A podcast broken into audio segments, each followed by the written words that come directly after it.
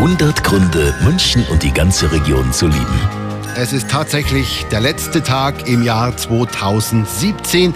Wie wäre es denn da nochmal mit einem schönen Winterspaziergang im englischen Garten? Hm?